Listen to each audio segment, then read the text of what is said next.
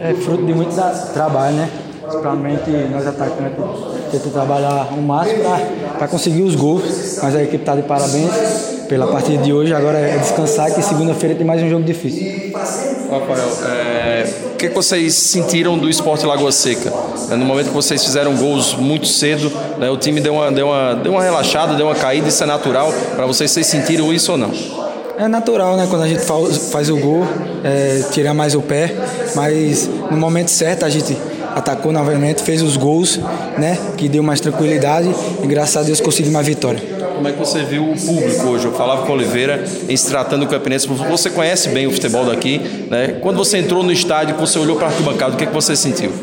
Cara, a gente sabe a dificuldade que o que o time tá, tá tendo, né? Mas ter paciência, é, é, lógico que ganhando a gente vem, vai chamando a torcida, né? Mas Deus sabe de tudo, continuar trabalhando, continuar focado para as coisas dar tudo certo.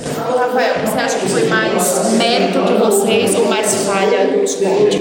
Acho que mais mérito da gente, né? Que a gente trabalha, a gente trabalhou duro essa semana, sabia que ia ser um jogo difícil, a gente pôs o ritmo e graças a Deus conseguiu a vitória.